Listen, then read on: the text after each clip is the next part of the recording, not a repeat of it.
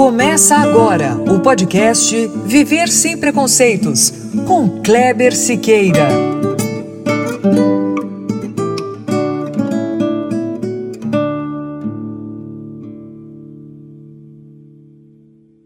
Muito bom, é isso mesmo. Começando agora o nosso podcast, episódio 20. Opa, 20. 20. Nossa, deu branco aqui. 27, 26. 20, 26, muito bem, obrigado. A idade chegando.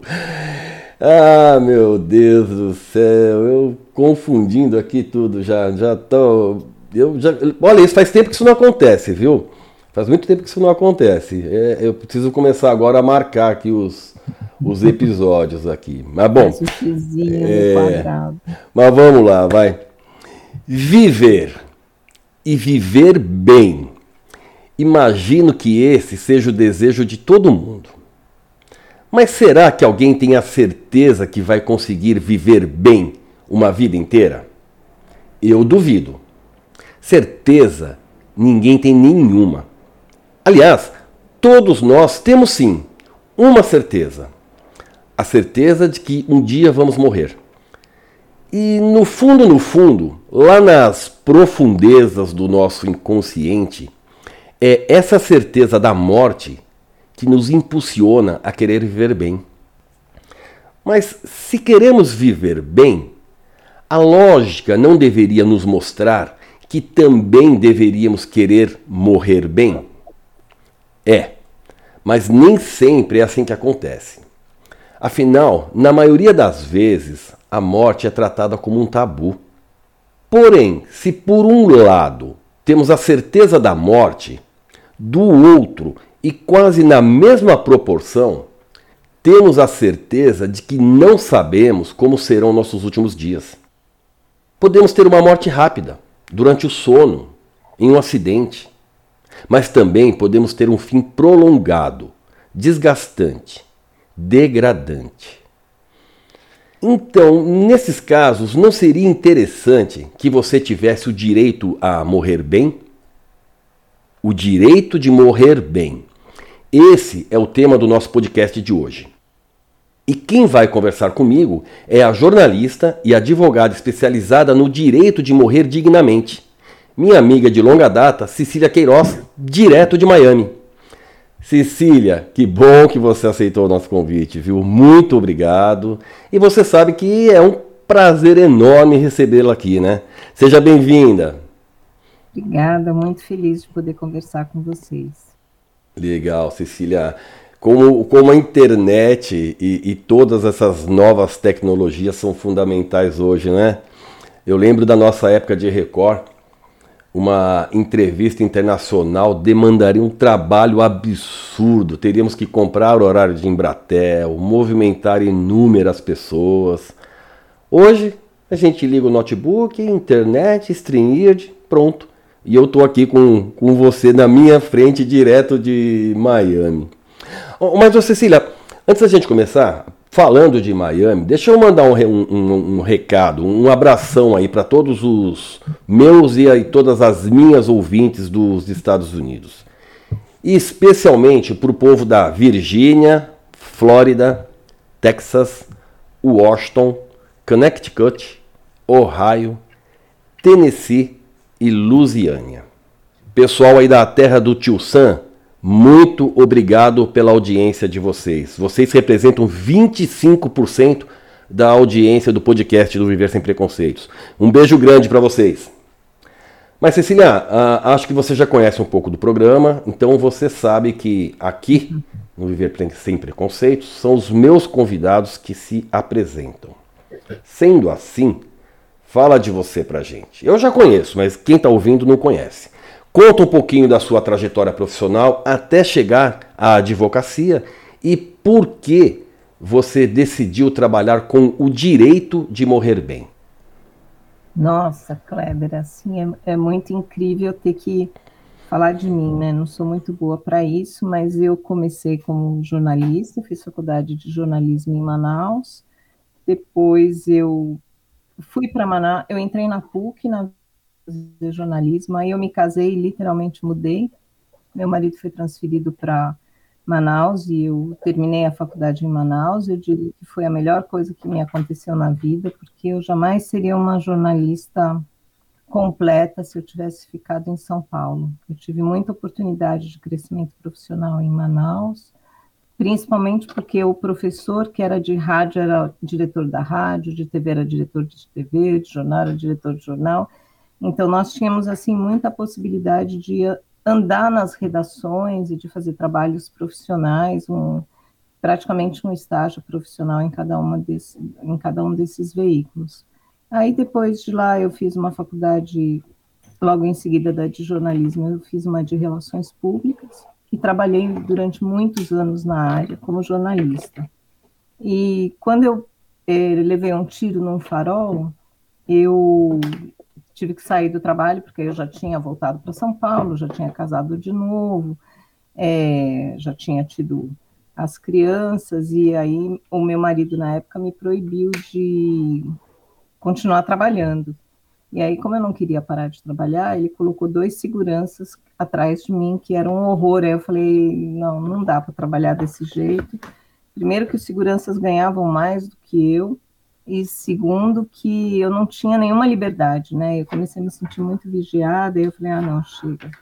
E aí eu fui trabalhar em assessoria de imprensa, daí eu não quis mais ficar em assessoria de imprensa, me convidaram para fazer festival de cinema, eu fiquei 10 anos fazendo festival de cinema pelo mundo, eu fiz no, no Canadá durante 10 anos, fiz na África, fiz uh, umas mostras itinerantes, acabei participando do Chile, Venezuela, França, então eu fiz um caminho aí de cinema relativamente forte, mas só que o cinema te faz brigar muito por verba, né? seja pela Lei Rouanet, seja por edital, seja por qualquer coisa, você acaba brigando muito para ter dinheiro, porque é, é uma indústria, festival principalmente, que não tem nenhuma renda e que você precisa gastar muito na frente para depois talvez conseguir recuperar o dinheiro investido durante o evento. E eu acabei brigando demais, gastando demais dinheiro com advogado, e aí eu acabei resolvendo que eu ia fazer direito e ser eu mesma minha advogada, e esse era o meu objetivo. Mas, numa das aulas de filosofia do direito, que é uma aula extremamente interessante, que mesmo que não é advogado, eu é, sugiro que façam uma matéria dessas de filosofia do direito, eu descobri, assim, com muita dor no coração, que a gente não é dono do nosso corpo. O nosso corpo pertence ao Estado. Então, a gente acha que a gente é dono da gente mesmo, é, as pessoas acreditam que elas se mandam e realmente elas se mandam enquanto elas estão em pé. A hora que elas deitam, elas não mandam mais nada. Quem manda é o médico, é o enfermeiro, é o advogado, é o juiz, é o dono do hospital, são as leis, enfim, você deixa de ser dono e você também trata, passa a ser tratado como uma pessoa infantil. É uma criança, né? Então, você está doente, mas vem o seu filho falar, ah, não conta para o papai que, que ele está assim, porque coitado, ele não sabe, ele não vai aguentar. E aí você olha, essa pessoa ela trabalhou a vida inteira, sustentou uma família, construiu um império, mas ela é tratada como uma bobona porque ela não pode saber o que ela tem. Então, é, essa, essas questões assim mexeram muito comigo e eu acabei abandonando a ideia que eu tinha de trabalhar com o direito do audiovisual e passei a me incomodar muito e a começar a pesquisar qual era o direito que a gente tem de morrer, porque a gente sabe que vai morrer. Ninguém nesse planeta vai ficar. Se olhar todo mundo que está em volta de você, daqui a 100 anos, nenhuma dessas pessoas vai estar tá aqui. Então, elas vão morrer. A gente não pertence a esse lugar. Aí eu foquei e agora estou. O mês que vem eu defendo meu doutorado, que é sobre é, como a representação social dos médicos nessa questão do morrer, da morte e do morrer, né? Por que, que a gente não tem o direito de morrer como a gente gostaria, ou pelo menos de uma maneira menos invasiva e menos sofrida, como ela é imputada hoje para todo ser humano. Então, Cecília, já aproveitando o gancho, conta pra gente o que, que é morrer bem? O que, que é morrer com dignidade? Na minha visão pessoal, é você morrer com nenhum, zero, pouquíssimo sofrimento. É, na visão de hoje, daqui eu vejo profissionalmente falando, eu considero morrer bem você morrer no tempo certo. Então, se você biologicamente está programado para morrer é, dia, sei lá, 20 de novembro, você morre no dia 20 de novembro. Você não tem que morrer no 21, você não tem que morrer no 28, você não tem que morrer em dezembro. Você tem que morrer no dia que você está programado biologicamente. A gente sabe disso? Não, claro que a gente não sabe. Então, como, como que é? É hora que o corpo não quer mais. Porque hoje, infelizmente, nos hospitais, o que mais se pratica, pratica é a distanásia, que é esse prolongamento insano, é, malvado, maldoso, tóxico que se faz com as pessoas. Então, você coloca numa máquina e deixa ela lá e vai sofrendo, e com isso você quebra financeiramente a família, quebra emocionalmente a família, porque você sabe que ela vai morrer, mas você vai prolongando, porque para os médicos, inclusive, isso é o resultado de um, um dos resultados da, do meu doutorado, eles são treinados para curar, eles não são treinados para a morte. Uma das grandes queixas que eu encontrei nas entrevistas que eu fiz para o doutorado é que eles lutam pela vida. E aí, qual é a vida que eles estão lutando? É a vida biológica, não é a vida biográfica. Eles estão lutando para manter um corpo funcionando, não para uma pessoa viver. É só para ela estar. E eu, não, eu acho que isso, sinceramente, não é digno, né? Porque é, quando você olha, o que eu mais ouço são as pessoas falando: ah, eu já falei para não sei quem que eu não quero ficar preso numa máquina. Mas se você não tiver a sorte de morrer dormindo ou de morrer por um acidente, e todo mundo fala credo, é, mas se você não morrer por um acidente, que é uma morte extremamente rápida, você vai ficar vegetando, porque os médicos vão te manter muito tempo vivo no hospital. Mas só que você vai estar tá respirando, você não vai estar tá vivo, né? Porque muitas vezes você está inconsciente, muitas vezes você está morrendo de dor, está sedado, mas está ali, né? Porque quem sabe, talvez um dia possa ser que você se recupere, mas a gente sabe que não vai, né? Então. Seria mais ou menos assim: é, morrer dignamente é morrer a partir do momento que você não pode mais viver dignamente? Quando a sua existência não é mais digna? Talvez sim, porque muitas vezes você pode estar bem é, e você pode ficar numa cadeira de rodas, você pode ficar numa cama, mas você está se sentindo bem, você está. Eu não gosto nem de falar que você está produtivo, né? Porque se você faz isso, se você é, fica numa cama, mas você está bem, você está tudo ok. Mas a questão é que você está numa cama, mas você tá com uma sonda para comer, você tá com uma sonda para urinar, uma sonda para defecar, é, você não tá cheio de escara porque você tá doente, e aí você me fala assim, ah, tá bom, mas eu sei que eu vou sair disso. Ok, se você vai sair disso, então você não está na hora de morrer ainda. Mas se você está ne nessa circunstância e não tem perspectiva, se você poderia ter morrido uma semana antes, por que estão te segurando até agora nessa situação? Mas já, né, muita gente está morto e não sabe que morreu, né? Aí existe uma outra questão, Cecília, que é a seguinte: eu conheço um caso uh, de uma senhora que estava estava desenganada já, estava com câncer, né? Tinha câncer e, e, pulmão, já tinha pego o corpo todo. E a vida dela era levada pelo comida na boca, ela não tinha mais nenhuma ação. Não era, so, não era sonda, né, mas ela usava fralda, comida na boca, água na boca uhum. e oxigênio. Aí teve um dia que ela estava morrendo. E o genro dela, desesperado, pegou o, o oxigênio e colocou no rosto dela, para que ela não morresse. E ela conseguiu reagir. E aí falaram para ele: olha, ela estava morrendo, ela estava indo embora e você, você impediu. Naquele dia mesmo, ela morreu à tarde. Então, assim, como falar para a família isso? Como explicar para a família? Muitas vezes a família faz inconscientemente esse tipo de coisa, né, Cecília? É que é muito difícil você perder as pessoas que você ama. É muito dolorido, né? Ninguém quer. Você não quer perder ninguém que você gosta, nem um amigo, nem um parente, né? nem pai, nem avô, nem filho. Você não quer perder ninguém, na verdade. E eu acho que isso é muito saudável, né? Porque se não fosse assim, você não cuidaria das pessoas que estão perto de você. A grande questão, ela começa a pesar na hora que o seu amor começa a prejudicar a outra pessoa. Porque você não quer que ela vá embora, então você submete aquela pessoa a ficar na sonda mais não sei quanto tempo, porque você fala, doutor, faz qualquer coisa para salvar. E que é egoísta, porque não é você que está lá na cama deitado, porque provavelmente se fosse você, você ia falar, me tira daqui hoje, não me deixa aqui.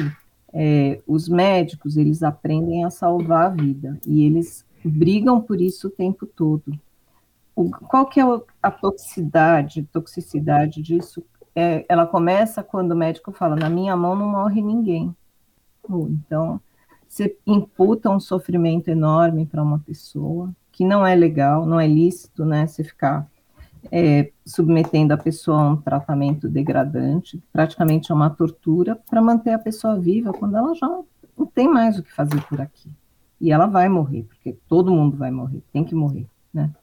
Não é, não é que tem que morrer porque precisa, mas tem que morrer porque a gente não faz parte disso, o corpo não aguenta. Quero mais ficar aqui. A gente vai morrer, vai né? dar, né? Não, vai, é a única. Mas é assim, eu não gosto quando as pessoas falam, ah, a única certeza que a gente tem é que a gente vai morrer. Isso não é uma certeza, isso já faz parte do ciclo biológico. Né? É, é mais do que uma certeza. Então, você tem um começo, meio e fim. Mas é a única certeza, tem... né, Cecília? Querendo ou não, é a única certeza. A gente, não, a gente não tem certeza que vai ter filho, a gente não tem certeza do amanhã, eu não tenho certeza se eu dormir eu vou acordar. A única certeza é, essa, é a morte, né? Querendo ou não, a gente gostando ou não, é a única certeza, né? Não é? Porque... Então, mas é que é uma certeza que você não sabe quando é, nem como vai ser, nem se vai doer. Exatamente, porque a gente tem que viver dignamente e, e tentar e viver essa... bem, né? essa, essa possibilidade, impossibilidade, na verdade, que você tem de saber quando, como e onde, faz com que as pessoas tenham uma falsa sensação que isso é nunca. Pode ser com o vizinho, mas comigo nunca. Né?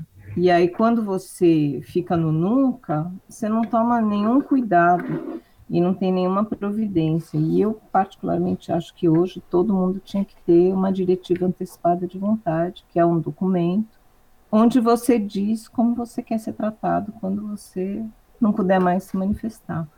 Você pode fazer dentro, então vamos supor que a, que a diretiva antecipada de vontade seja um guarda-chuva, você pendura um monte de coisa lá dentro. Então, você pendura um testamento vital para quando você estiver incapacitado de falar, terminal.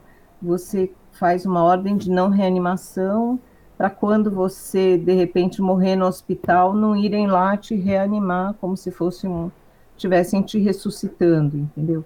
Então são documentos com os quais você hoje pode lidar e que permitem que não haja abuso, porque com esse documento, mesmo a sua família querendo, o médico tem que dar prioridade para o que você falou. Então você se protege um pouco da família. É, porque a família é ruim? Não, a família é muito legal, a família ama. Só que esse amor, às vezes, ele pode prejudicar. E esse amor também, às vezes, ele pode ser cheio de interesses, hum, vamos dizer, não tão é, bons para a pessoa que está morrendo. Então, você pode querer falar, doutor, eu não quero que você faça nada, porque deixa eu morrer rápido ou porque você vai receber uma herança, ou porque você não tem condições de continuar sustentando, entendeu? Então, você tem os, os dois lados aí de uma moeda, ou porque você está cansado já e, e não está afim de cuidar, não tem quem cuide, ou de repente existe uma pensão que pinga todo mês o dinheiro, então quanto mais tempo eu conseguir fazer você ficar vivo, mais tempo eu vou ficar recebendo essa grana. Então, tem muitos interesses no meio E claro que é uma, é, também tem interesses econômicos, dependendo da instituição que essa pessoa esteja, de prolongar a vida dela, porque vai receber mais grana por aquele leito. Você tem também, tá bom, um ou outro médico que também tem interesse de manter o paciente vivo, porque ele está lá com uma poupança é, pingando todo mês. Isso é comum? É, é todo dia? Não, mas é. Situações, são situações que podem ocorrer, que prolongam a vida de uma pessoa com um sofrimento desnecessário.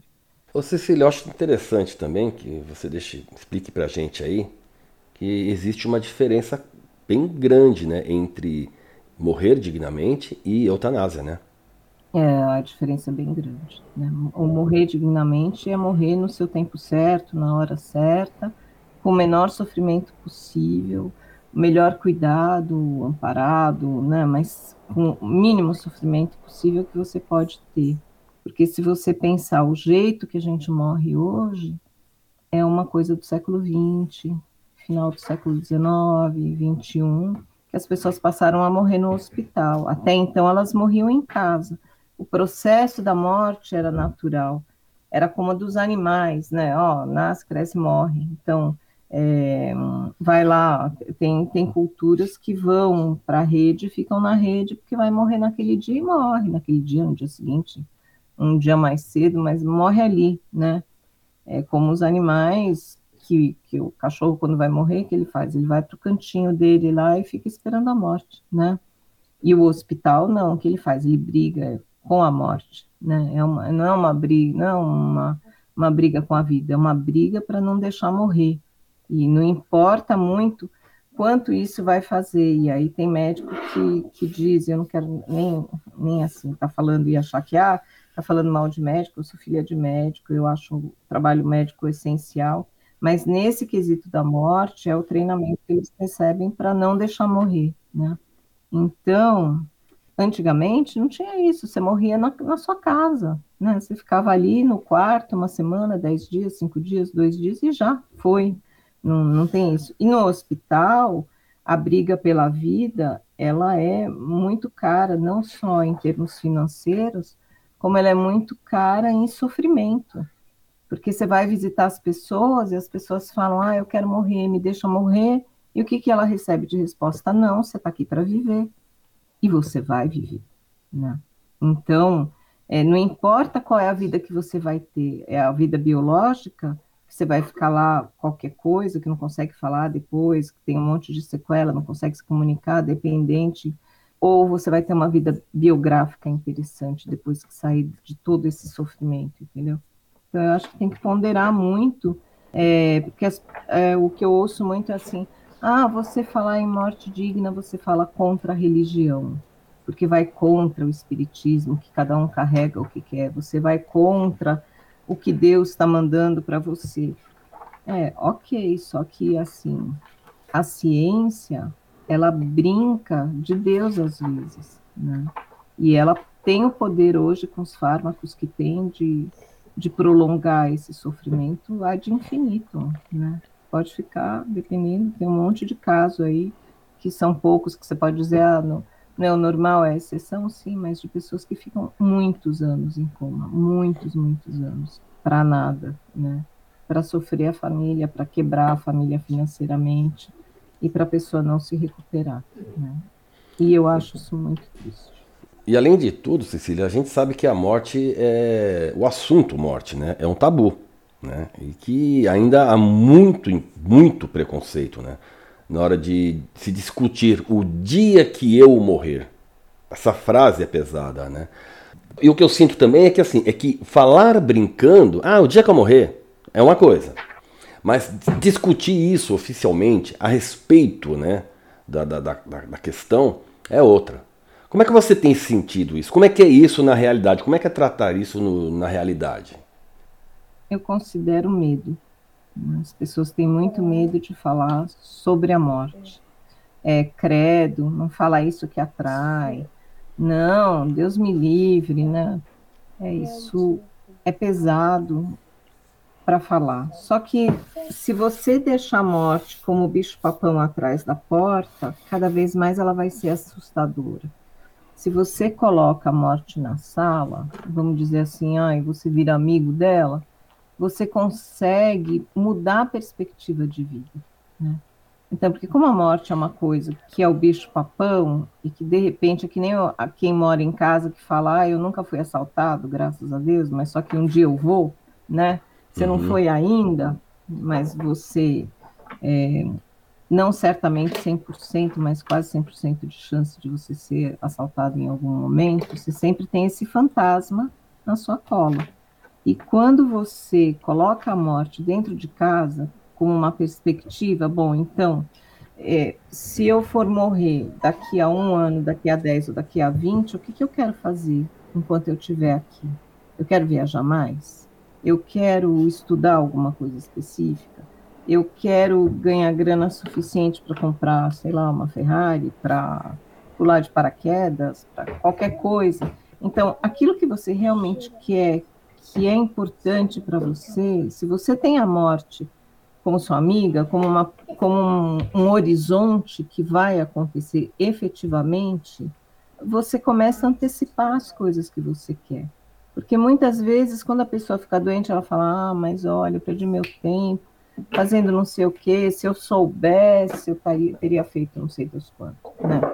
Ah, se eu soubesse que eu ia ficar doente hoje, eu faria, eu teria feito não sei o quê, eu teria viajado, eu teria morado no exterior, eu teria me casado com a Joaninha, eu teria, enfim, qualquer coisa que você teria feito que você não fez, porque não deu, né? Não, não prestou atenção, não antecipou, não deu importância. Mas, Cecília, o tabu da morte também não pode estar relacionado. Eu acredito até que seja esse, o medo, né? É, relacionado ao desconhecido. Acho que é isso, né? Acho que um pouco desse medo que você fala aí é também com relação ao desconhecido, né? Porque, afinal de contas, ninguém sabe o que tem do lado de lá, né? Ó, oh, Kleber, eu acho o seguinte: eu acho que existe um fator da morte de base. Então, a morte é negra, a morte é feia, é uma caveira, né, num manto, é, que ela vai te castigar? Não, a morte não castiga, mas quando você chegar do outro lado, olha tudo que você fez. Você vai para o purgatório, você vai para o inferno, você vai não sei para onde, entendeu? Se você for bonzinho, você vai para o céu. E aí você tem todas as diferentes culturas, né? Que você tem, então, é, o julgamento, que vai colocar o seu coração numa balança de um lado e uma pena do outro se a pena pesa mais do que o seu coração, então você vai ter o seu coração devorado. Aí você vai para o purgatório na igreja católica, aí você vai para o inferno, aí você vai para um monte de lugar que. Então é melhor eu ficar por aqui, não é? Por que, que eu vou morrer? Como é que faz? E, né? e aí entra a questão da, das religiões, né? O caso da eutanásia, e eu imagino que seja um pouco também essa questão do morrer bem, né, do morrer com dignidade, eu determino como é que eu quero morrer, que causa um pouco a impressão também para as pessoas que são muito ligadas às religiões, a, a, questão do suicídio, né? Deve ter um pouco desse tipo de medo também, né? Então, mas aí você tem que ver o seguinte: a religião é uma questão moral, é uma questão humana. A morte é uma questão biológica, ela independe da religião, ela vai acontecer. Você pode passar a sua vida de joelho no milho, rezando para não morrer. Você vai morrer independente de passar a vida rezando no milho. Entendeu? Perfeito. É uma questão extremamente biológica, não tem o que você faça que te impeça de morrer. Agora, você pode fazer como muita gente, congela o corpo, quem sabe um dia você volte. Tem gente que quer isso, que na hora que faz lá as suas diretivas, fala, olha, quando eu morrer, eu quero ser congelado. Pirogenia, né? Manda meu corpo dos Estados Unidos. E congela, ué. Entendeu? Se você vai ter grana para ficar congelado e pagar quantos anos for, ok. Se você está disposto, a hora que você acordar, não ter nenhum amigo no mundo que você não conhece, que você não sabe se você vai ter grana, ok também, é legal. Né? Mas o que você não pode é impedir a morte. Não dá, não tem como. Agora, quanto à questão de morte, essa questão da eutanásia, do suicídio, do suicídio assistido, é, precisa ficar muito claro que a eutanásia é quando alguém te ajuda a morrer. ou injetando uma substância, enfim, desligando equipamento, né? Caseiramente, não, vai, vai morrer, então vou te ajudar aqui, desliga o aparelho. Isso é eutanásia. Né? É o médico, geralmente é o médico ou o enfermeiro, que aplica uma substância para você, então vai morrer, tipo agora mesmo. O suicídio assistido é quando o médico, a enfermeira ou alguém te dá um remédio que você mesmo toma. É você que toma o remédio porque você quer, você pega o remédio, você tem que estar tá com, a, você tem que estar tá com capacidade para sua mão segurar o remédio, enfiar na boca, beber a água, engolir o remédio e aí sim você morre por suicídio assistido. As duas práticas são proibidas no Brasil. Não pode. Né? Então, quando você fala, ah, morte digna é eutanásia, não, não tem nada, nada a ver. Morte digna é cuidado paliativo. O que, que é cuidado paliativo que todo mundo fala, que parece que é cuidado paliativo, quando se fala, as pessoas entendem, ah, quer dizer então que ninguém mais vai cuidar de mim, eu vou ficar lá no canto. Não, não é isso, muito pelo contrário. O cuidado paliativo, ele reproduz um pouco a morte que era antigamente, você morre no seu tempo, mas você não morre com 500 milhões de fios atrelados no seu corpo para você poder viver mais uma semana. E a minha questão pessoal, e aí essa sou eu falando para mim, para o meu corpo, né, para a minha vontade de morrer quando for, é, se o médico me diz, e isso aconteceu com meu irmão, por exemplo, que ele teve é, um problema de câncer de rim, é, câncer, câncer de bexiga, na verdade, ele teve, é, que o, um médico queria que ele fizesse um monte de coisa, ele falou, não vou fazer. E os médicos estavam se recusando a aceitar, ele morava na Espanha, é, mesmo tendo na Espanha essa possibilidade, eles estavam se recusando, tipo, não, você pode viver mais, não sei o quê, e eu fui para lá conversar com o médico. E o médico me disse, não, mas isso é uma questão religiosa, mas por que, que não quer o tratamento? Não, não quer porque, qual, qual é a chance de vida que ele tem? Aí o médico disse, cinco meses. E tá, e se ele fizer o tratamento, é, qual é a chance? Ah, um ano, um ano e meio. Eu falei, por que, que ele vai fazer esse tratamento? Porque ele vai ficar o tempo além dos cinco meses vomitando, andando de fralda, é, o tempo todo com diarreia. Então ele vai deixar de viver cinco meses como ele está, que ele está andando, ele está inteiro, ele está super bem, para ficar um ano e meio numa cama fechado, e aí que ele pode melhorar um pouquinho e pode sair um pouquinho. Então, não, não quero, não vai fazer. Ele não quer fazer, ele não vai fazer. E foi exatamente isso. Ele viveu mais é, cinco meses, mas ele piorou dois dias e morreu. Ele estava ruim, estava estava num, tava num hospital, que era um hospice, que é onde fica o pessoal em cuidado paliativo. Ele tocava violão, ele morreu trabalhando, ele dois dias, tchau. Então, essa é uma morte digna, porque o sofrimento dele, real, físico, ele não ficou ligado em nenhum aparelho, ele não ficou com sonda, ele não ficou com nada. Ele estava ali, de boa, dois dias ruim, morreu. Isso, na minha opinião pessoal, para mim, é o que é uma morte digna. É você viver bem até a hora de morrer e morreu, acabou. Pronto. É aquilo que eu falei lá no começo, né, Cecília? É viver dignamente até a morte. Né? Então acho é. que foi bem isso que aconteceu com o teu irmão, né? Viveu dignamente uhum. até a morte, teve uma morte digna. Sim. outra e rápida, né? Sim. E rápida. Você fez um comentário agora há pouco sobre a pessoa é, é, ter o direito né, de saber né, da gravidade da, da doença. Quando a pessoa, você uhum. falou, uma pessoa fica sabendo da doença tal. Eu acho que isso é um, é um direito da pessoa, porque muita gente não, não, não conta para a pessoa que está doente que ela está com uma doença séria, né, Cecília? Não, não. Você, é, pela legislação, você tem o direito de saber e você tem o direito de recusar e não querer saber. Você pode. Isso é um direito seu. Você fala, eu posso ou eu não posso, eu quero ou eu não quero saber. A outra é a sua família te esconder, porque acha que você não tem capacidade de lidar com essa situação. E às vezes você tira o direito da pessoa de aproveitar o pouco tempo que ela tem, seja lá quanto for, porque a terminalidade é, a gente considera até seis meses no máximo, né? Que aí você está terminal, vamos dizer assim.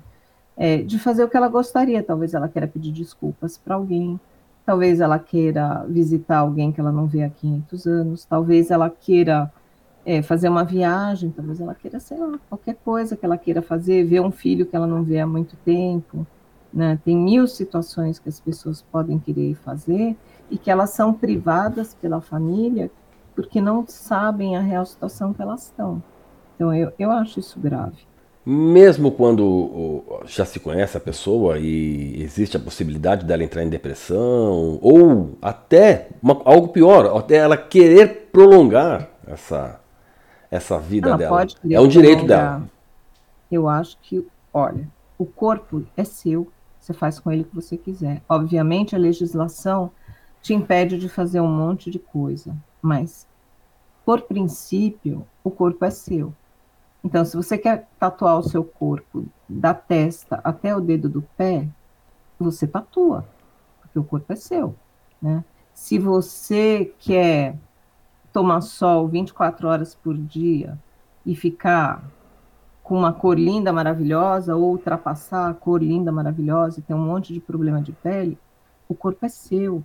Então, o mínimo que você tem que ter é o direito de saber o que você quer, o que você não quer fazer com esse corpo, né? Você hum. pode doar seu corpo para a universidade para ser estudado. É um direito seu. E mesmo que seja o contrário daquilo que, que, tudo aquilo que, que, o, que o teu trabalho prega, né? Que é viver digna, que é morrer dignamente, né? A pessoa pode é, falar, eu, eu quero que... prolongar a minha vida, não importa se eu vou ficar numa cama. Então, mais ou menos, porque a rigor, a distanásia, que é esse prolongamento, ele é proibido no Brasil, mas é o que é mais praticado em todos os hospitais, né? É, tem gente que sim, eu já fiz documento de gente falando, ah, eu quero que faça tudo que for possível, né, para tentar é, um prolongamento de vida. Ok, eu não posso escrever isso desse jeito porque isso não é legal, né? Como se alguém me falar, ah, eu quero que faça eutanásia. Não, também não posso escrever isso, né? Eu posso escrever no máximo é que se na época que você morrer, se a legislação permitir que possa ser praticado na eutanásia, então sim, você gostaria de ter uma, mas é, teoricamente não. Ou você pode querer dizer, ah, eu quero ir para a Suíça, também não posso escrever isso. Você tem que, né? Porque não, a Suíça apoia, né? É, o suicídio assistido. Então, não adianta nada se falar, não, mas eu vou, é o turismo da morte, né?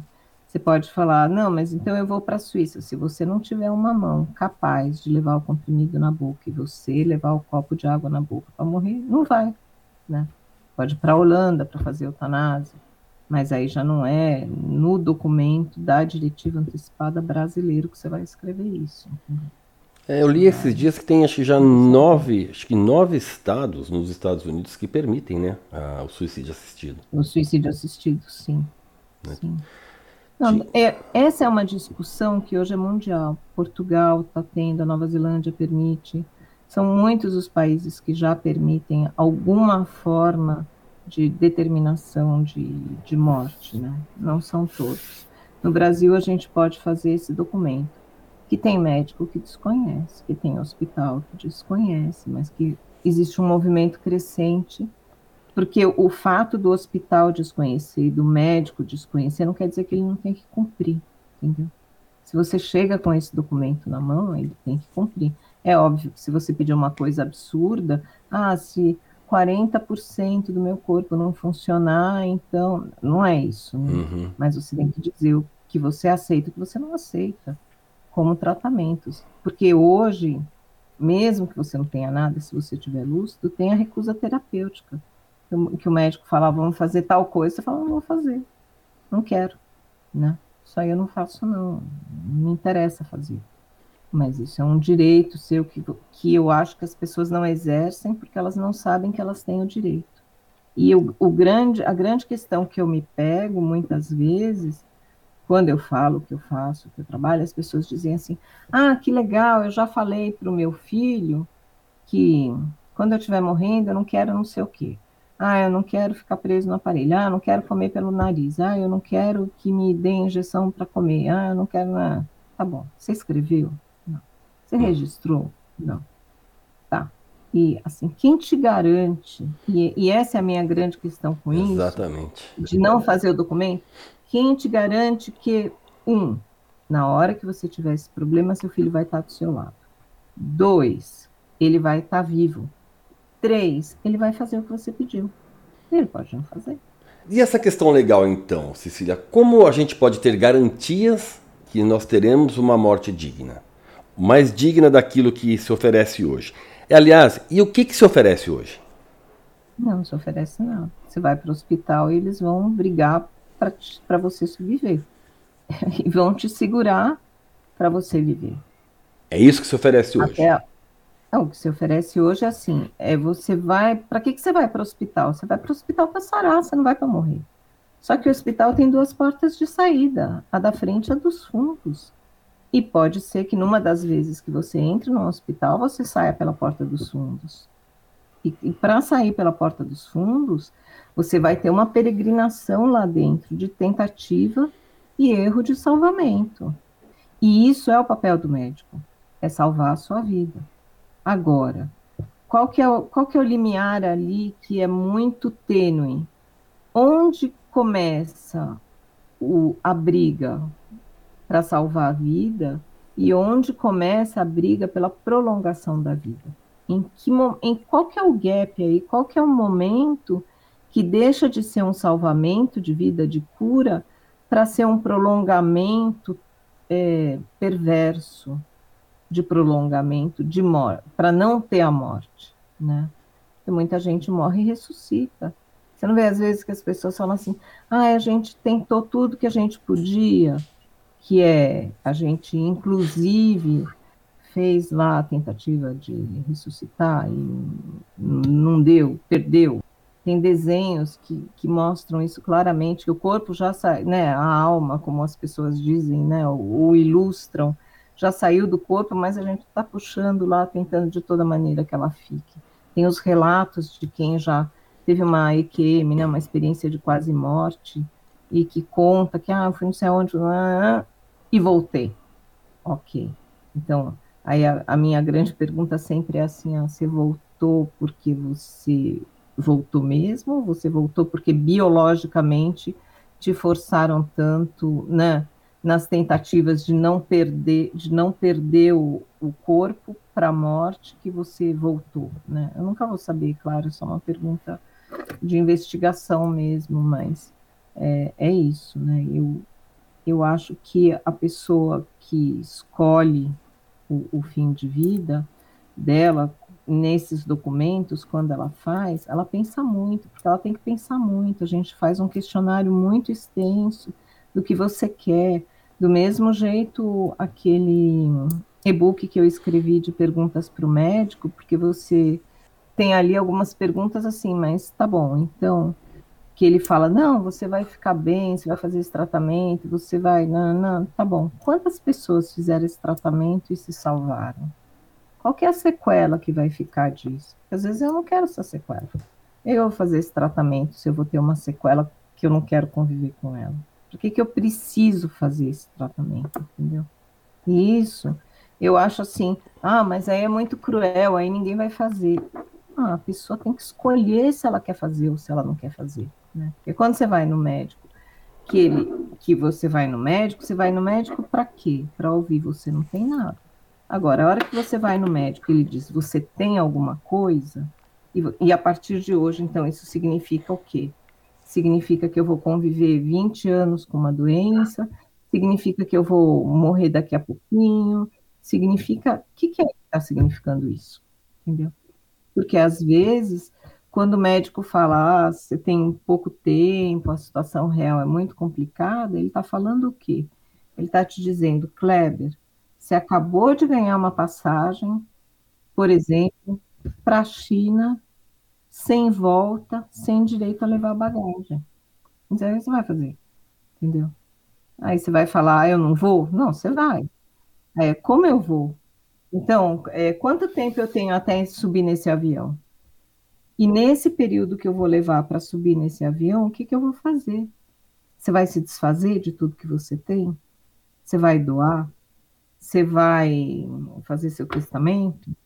É, você não vai deixar nada, você vai torrar? O que, que você vai fazer, entendeu? O que, que, que, você tem de dívida? Você precisa falar para as pessoas: oh, eu tenho X de dívida, eu tenho X de coisa que eu estou pagando, eu tenho X de coisa, eu tenho outro filho. O que, que você tem? Porque se você também não não limpa essa área jurídica, vamos dizer assim, da sua vida, as pessoas que vêm depois de você, elas enlouquecem, porque elas não sabem das coisas, começa a aparecer um monte de gente que diz que ela deve quando ela não deve, né? Começa a descobrir coisa que você nem sabia que seu pai fazia isso, você nem sabia que sua mãe tinha isso, você nem sabia que seu namorado tinha qualquer coisa, e de repente cai o mundo. E para desenrolar isso juridicamente é caro, porque advogado custa caro, cartório custa caro. Um inventário hoje te come quase 40% do seu patrimônio. Só imposto, taxa, advogado. Então, se você pode fazer coisas que evitem esse caminho de dor de cabeça para quem você gosta e que não perca o seu patrimônio que você demorou tanto para construir, por que, que você não vai fazer?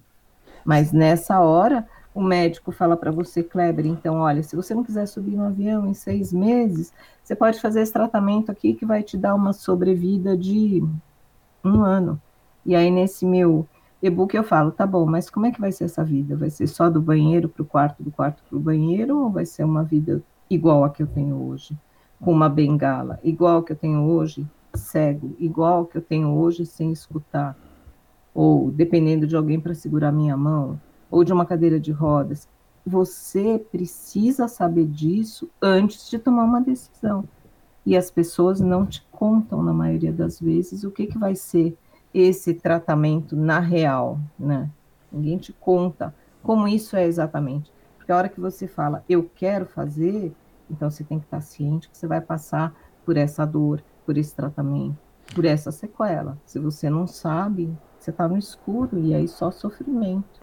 Ô, Cecília, eu tenho 50, vou fazer 56 anos. Aí eu decido, vou lá com a Cecília, faço o meu documento. Ó, oh, Cecília, eu quero isso, isso, isso, quero minha morte digna, assim, assim, assim, explico para você direitinho. Quem garante para o Kleber que eu vou ter essa morte digna? Porque existe essa possibilidade, né? De eu estar tá na claro. cama e o meu documento é, é... ali ao léu. Quem garante então, que eu então. teria essa morte, essa morte digna? Algumas coisas, né? Primeiro, é, o se você fizer o documento como muita gente faz e não conta para a família, porque não quer se amolar, ninguém garante. Poxa, aí é difícil, né? Fizer, difícil, não, não contar para a família é brincadeira, né? Não dá. Mas, por exemplo, você pode fazer o seu documento e você tem que levar para o seu médico. Você pode até fazer junto com o seu médico, pode fazer no prontuário só médico. E aí. Então, isso é o que você eu, recomenda, que faça junto com o médico? Eu não recomendo. Não. Não eu, não, eu recomendo sim que você faça com auxílio do médico, que você deixe registrado no prontuário do médico. A família você não, não recomenda? Não, família. Não, eu, eu, recomendo que a família tenha todo o conhecimento possível. Tipo, ah, eu falei para o meu filho, para o meu neto, para o meu bisavô, para o meu. Quem tá. que você quiser que você falou, para o meu marido. É que, assim, quando a gente fala da morte, a gente está falando de um dia que a gente não sabe qual é. Então, você não tem garantia que aquela pessoa da sua família vai estar tá viva, você não vai tem garantia que seu marido vai estar tá vivo, é. você não tem Verdade. garantia que a pessoa vai estar tá viajando a trabalho naquele momento e você não vai ter isso atendido. Né? Então, eu recomendo que você faça com o médico, esteja anotado no seu prontuário médico, mas que seja um documento registrado em cartório e que você distribua para as pessoas chaves. Mais do que isso, eu sempre recomendo que você tenha um procurador para cuidado de saúde. O que, que é isso? É uma pessoa da sua confiança, que não é a que vai cuidar da sua grana e necessariamente, pode ser que cuide dos dois, mas eu não recomendo, porque aí o médico pode falar, ah, tem conflito de interesse, então não vou uhum. fazer. Tem que ser, por exemplo, se você tem um amigo, e é esse seu amigo, que é claro, ele tem que ter é, capacidade de brigar por você, ou de pelo menos ir lá conversar com o médico e falar: o Kleber não queria isso. Não é para fazer. Aí, se o médico te fizer e, e, fizer contra a sua vontade e que era uma coisa que não tinha realmente que ser feita, ele pode demandar o médico por responsabilidade civil. O médico responde por ter desobedecido o seu testamento vital. Claro que a gente está, é um documento que ele é super importante, que a gente não garante, não garante que possa ser 100% efetivo, porque é daqui a um bom tempo, então, você faz hoje, daqui a 3, 4 anos é legal que você refaça, você pode mudar de ideia, mas mesmo tendo feito o documento hoje, que você fala, não, não quero isso, não quero isso, não quero... na hora do vamos ver, você fala, ah, eu escrevi que eu não queria, mas agora eu quero. Você pode anular. Você só não vai poder anular se você estiver inconsciente, entendeu? Mas enquanto você estiver respondendo, você pode anular com uma ressalva. Se você tiver qualquer demência. Então, se você tem um diagnóstico hoje de Alzheimer, o seu documento já não tem mais validade se você fizer ele hoje. Meu diagnóstico você não pode mais fazer, por quê? Os médicos entendem que a partir do momento que você tenha, receba o diagnóstico, mesmo que você esteja falando, não, mas eu estou bem, eu estou lúcido, eu estou. Para os médicos, você já não está mais. Porque você já, já teve uma identificação de uma demência. Então, já a tendência é que seu documento não seja aceito, claro. Mas se você fizer hoje e tiver um diagnóstico de Alzheimer daqui a cinco anos, três anos, dois anos, não importa. Você tem o documento e é essa decisão que vai ser respeitada. Então não existe uma idade, né, para a pessoa fazer esse, essa, esse documento. É, né? Na minha opinião, o dia de fazer o documento é hoje, porque você sai atropelado e fica inconsciente e, e alguém pode responder por você. Quem que responde? O procurador para cuidados de saúde. E sempre que eu faço é, o documento, eu recomendo que se façam três pessoas. E por que três pessoas? Desculpa, Porque, não entendi. Às vezes, quando você faz a sua procuração para cuidado de saúde, que é uma procuração normal, dessas que você faz de cartório, só que com é, poderes para decidir sobre a sua vida e as suas questões de tratamento, se você faz só de uma pessoa, essa pessoa não está na cidade, morreu, saiu, perdeu, né? Então, eu sempre recomendo que você tenha três, por ordem de prioridade, a primeira, a segunda e a terceira, que se uma não tiver, tiver doente, tiver fora e não puder atender, você tem um segundo procurador. Ah, tá, procurador, você está dizendo os procuradores, né? É. Tá, tá, é, sim, que, que vai te resolver a vida ali junto com a equipe médica que o ideal, claro, sempre é você ter uma parceria muito boa com a equipe médica que está tratando, né? Com, com o seu paciente ou, com a, ou que esteja tratando da gente, né? De preferência o seu médico de confiança, né? O seu médico de confiança para ser o seu procurador. Não, não, não, não como procurador, mas que, que, que você faça que você faça junto com ele. Não, né? sempre tem que ser. Eu sempre, por exemplo, se é uma pessoa como a gente, vai que é, hoje está super saudável, está super bem, não tem problema, eu faço o testamento normal e falo, se você quiser conversar com o médico, tudo bem. Agora, se já é uma pessoa que tem um problema médico, eu gosto de conversar com o médico, até para saber exatamente o quanto é que o que ela está me falando é, é reproduzido na realidade, porque às vezes ela entendeu uma coisa, o diagnóstico é outro entendeu? O médico falou, mas não falou exatamente bem o que, que era que tinha que ser falado, né? Falou para um familiar, mas não falou para a pessoa, a pessoa não sabe. É, e, ademais de tudo, é, você tem que ver que quando você está fazendo esse documento, você está, na verdade, repensando a sua vida. Porque você tem que pôr quais são os seus valores que estão ali para o médico, na hora, saber também se ele tem que tomar alguma atitude mais drástica e você está inconsciente se você gostaria ou não. Então você tem que falar, ah, eu prezo isso, eu prezo aquilo, eu gosto disso, eu não gosto daquilo, eu quero isso, eu não quero aquilo.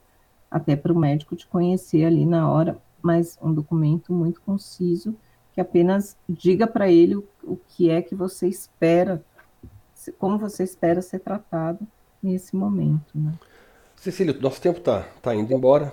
Ah, ah, só ficou uma, uma questão aqui que é o seguinte o mesmo advogado que, que vai fazer esse documento pode ser o advogado que vai fazer o testamento? Pode, eu faço isso, mas são duas esferas completamente diferentes. Exato, sim, são duas coisas completamente diferentes. Né? Não, uma coisa mas é você acho... tratar do seu patrimônio e aí o que você vai fazer efetivamente, a outra que você vai fazer para o seu corpo. Mas eu acho legal pensar as duas coisas juntas também, né? Não, é claro que são separados, então, mas pensar as coisas juntas acho que seria interessante, né? Não, pensar as coisas sim, mas o, as providências e as coisas que precisam ser feitas são totalmente diferenciadas, né? Porque aí você Porque já pensa na morte de uma vez só, né? É, bom, essa é a minha especialidade, né? É a Não, porque você pensa assim, o dia que eu quero ter uma morte digna, legal. Testamento, testamento também tem a ver com morte, né? Então já, já faço Sim, as duas coisas. Então, mas testamento hoje, o testamento, o testamento, eu não, eu, é um documento que eu não recomendo para as pessoas fazerem, por exemplo. É mesmo? Por quê? Eu, eu, não, eu, particularmente, não recomendo testamento, porque ele é muito questionável, custa muito, entendeu? Eu recomendo hoje, dependendo do patrimônio, eu recomendo uma holding familiar, eu recomendo algumas providências que não o testamento, porque o testamento ele é muito questionável, sabe? Ah, mas foi feito em 1900 bolinha, então não era mais isso que ele queria. Discute. E aí vai advogado, aí vai grana, né? E eu acho que a morte ela é muito dolorida para você ainda além de perder a pessoa que você gosta, você ainda tem que lidar com um monte de questão familiar que aparece no meio do caminho. Né? Então, eu recomendo outras, outras é, coisas para fazer na sucessão, que você deixa a sua família amparada, com menos briga e com mais possibilidades financeiras de não entregar isso de bandeja para o Estado, que te cobra muito caro pela sua morte. Ele não te cobra nada para você nascer, mas para você morrer ele cobra muito caro. Né? É muito caro sair dessa vida em termos de pagamento de taxa, imposto, e você sustenta uma máquina burocrática muito grande, que são os cartórios, os advogados, as brigas familiares. E, então, eu acho que tem outros caminhos que você pode se utilizar para distribuir seu patrimônio e deixar sua família mais confortável. Você falou agora que a morte é dolorida, né? É dolorida para a uhum. família, pode ser dolorida para a pessoa.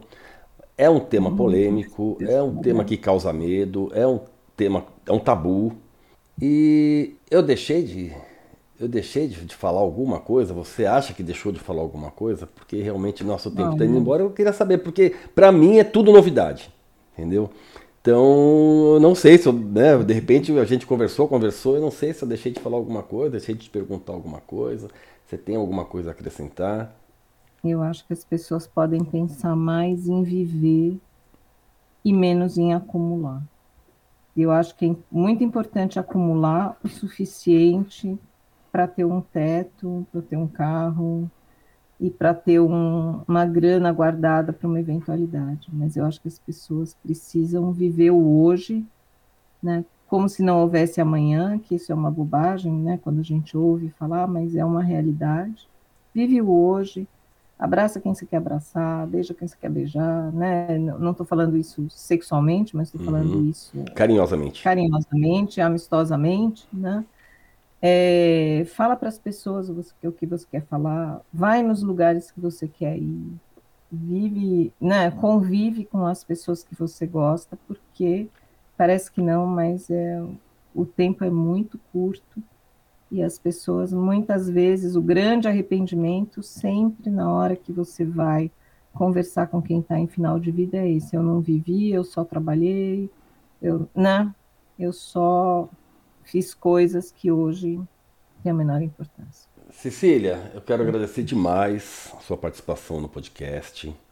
Tá? Foi um prazer falar com você. Aliás, né, a gente já se conhece há tanto tempo e a gente fica tanto tempo sem se ver, né?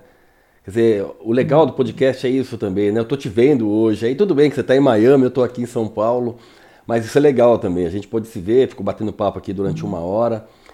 Vamos procurar fazer mais isso, né, Cecília? Nem que seja para jogar a conversa fora, né? Como você falou agora, viver carinhosamente, né? Não posso te dar um abraço pessoalmente, mas né, é legal isso, né?